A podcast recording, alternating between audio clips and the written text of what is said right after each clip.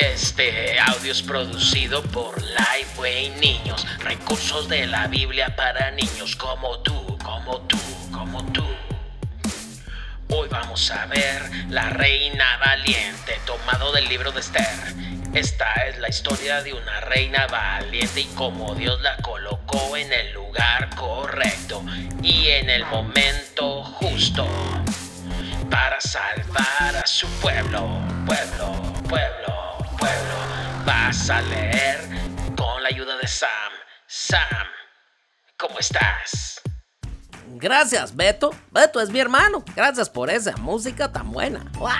Hola amigos, ¿cómo están? Yo soy Sam. Sam. Y la historia de hoy va a estar muy buena. Muy buena. Muy buena.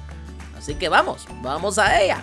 Recuerda, tienes que cambiar de página cuando oigas a campanita. ¿Listos? ¡Empecemos! El rey Azuero estaba buscando una reina, así que todas las jovencitas hermosas del reino fueron a su palacio. Esther era una de ellas. Esther era muy hermosa y también era judía. Fue al palacio, su tío Mardoqueo le advirtió que no le dijera a nadie que era judía, porque no todos querían a los judíos. ¡Ay! ¡Qué lindo el disfraz! Digo, perdón, qué lindo el traje de Esther. ¡Ay! Es una princesa. No, todavía no es una princesa, pero va a ser, ¿verdad? No, sí, bueno, leamos. Esther y las demás jovencitas tuvieron todo un año de tratamientos de belleza antes de poder ver al rey. Al fin llegó el turno de Esther para ver al rey. Y él se enamoró de ella. ¡Ay! Entonces puso una corona real en su cabeza y la transformó en su reina. Yo sabía que iba a ser princesa. Yo sabía. Es ahora una reina. Mira qué linda. Muy bien. Campanita, suena. Un día Mardoqueo escuchó a dos guardias que planeaban matar al rey Asuero. Le advirtió a Esther y ella le avisó al rey. El plan malvado no tuvo éxito y la valentía de Mardoqueo quedó registrada en el libro de historias del rey. Ahora bien, Amán era uno de los oficiales del rey. Todos se inclinaban cuando él pasaba, todo menos Mardoqueo, y esto ponía furioso a Amán. Entonces decidió destruir a Mardoqueo y a todos los judíos. Para esto, Amán le mintió al rey. Hay gente que no obedece a tus leyes, le dijo es necesario destruirlas. Al rey no le gustó que hubieran personas que le desobedecían. Haz lo mejor que te parezca, le dijo a Amán. Entonces, Amán ordenó que los oficiales del rey mataran a todos los judíos, jóvenes y viejos, el día 7 de marzo. Merci, campanita, suena. Cuando Mardoqueo se enteró de esta orden, se rompió la ropa y lloró amargamente. Esther envió a su siervo para averiguar qué le pasaba y Mardoqueo le respondió con un mensaje. Dile a la reina que debe ir a ver al rey y rogarle que salve a su pueblo. Pero Esther le dijo, si voy a ver al rey sin que me llame, puede mandarme a matar. Solo si el rey extiende su cetro de oro sobre mí, viviré.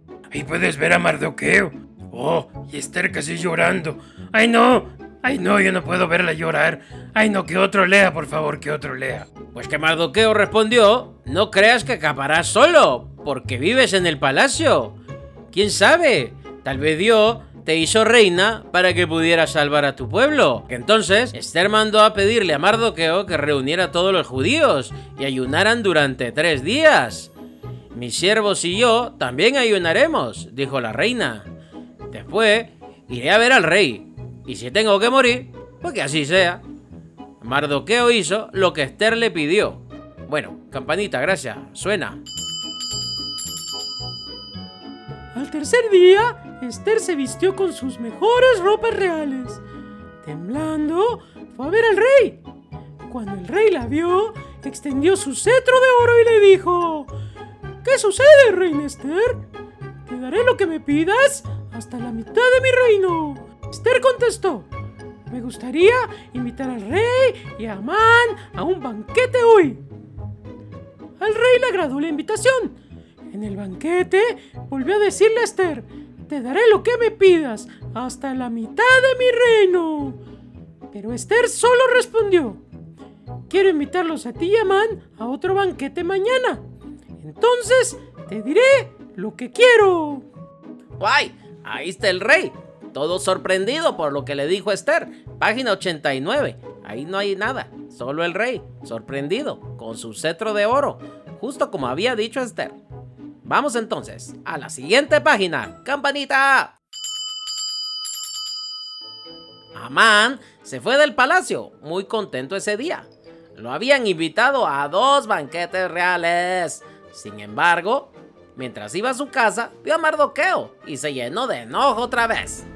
Cuando le contó a su esposa y a sus amigos lo que había sucedido, le respondieron, construye una horca y pídele al rey que cuelgue ahí a Mardoqueo. A Amán le gustó esa idea. ¡Wow! Amán sí era bien maloso. Y ahí en la página 91 están unos muchachos haciendo una horca.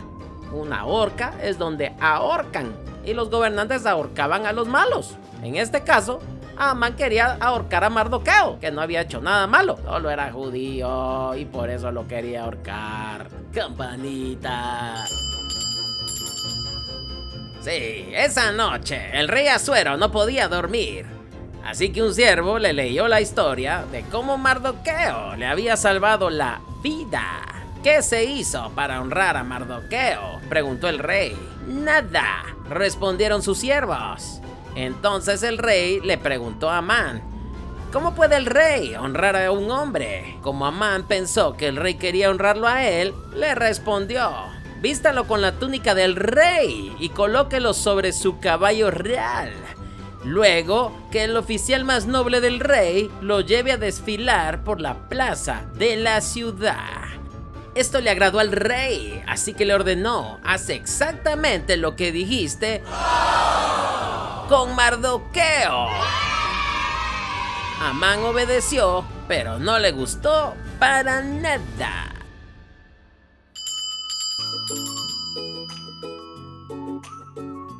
Porque en el segundo banquete de Esther, el rey le pidió a la reina, te daré lo que me pidas, hasta la mitad de mi reino. Esta vez, Esther respondió, por favor, salva mi vida y la vida de mi pueblo.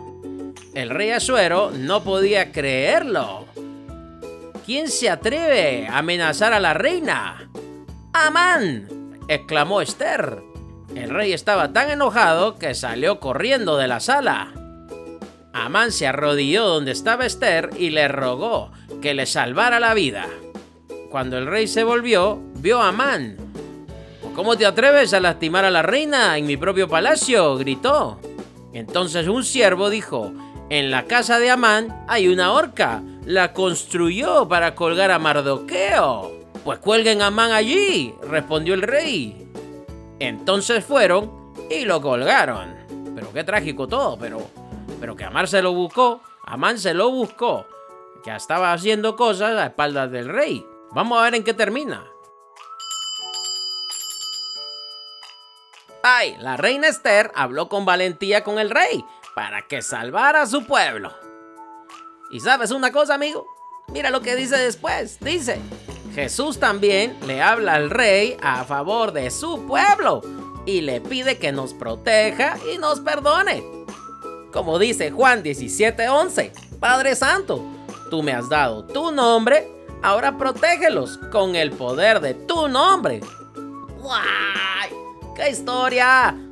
Otra vez, esta historia me gustó mucho, me gustó mucho.